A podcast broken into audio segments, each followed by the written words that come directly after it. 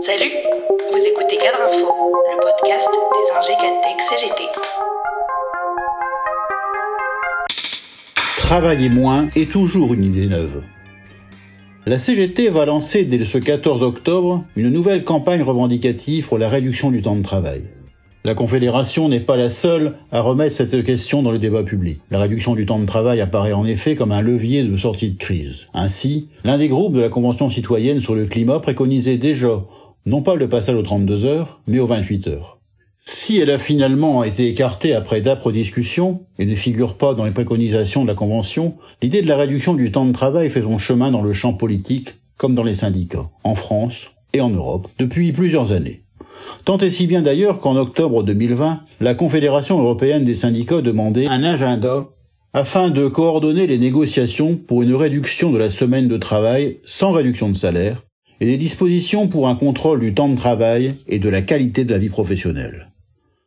Travailler moins est une véritable nécessité pour tous les travailleurs, et notamment les ingénieurs, les cadres et les techniciens, comme l'a une nouvelle fois révélé la deuxième grande enquête de l'UGIC sur le télétravail.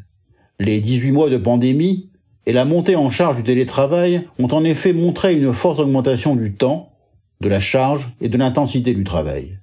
Ainsi, cette année de télétravail a eu un impact sur la charge de travail pour 80,6% des répondants et répondantes, et 46,5% ont estimé que leur charge de travail avait augmenté.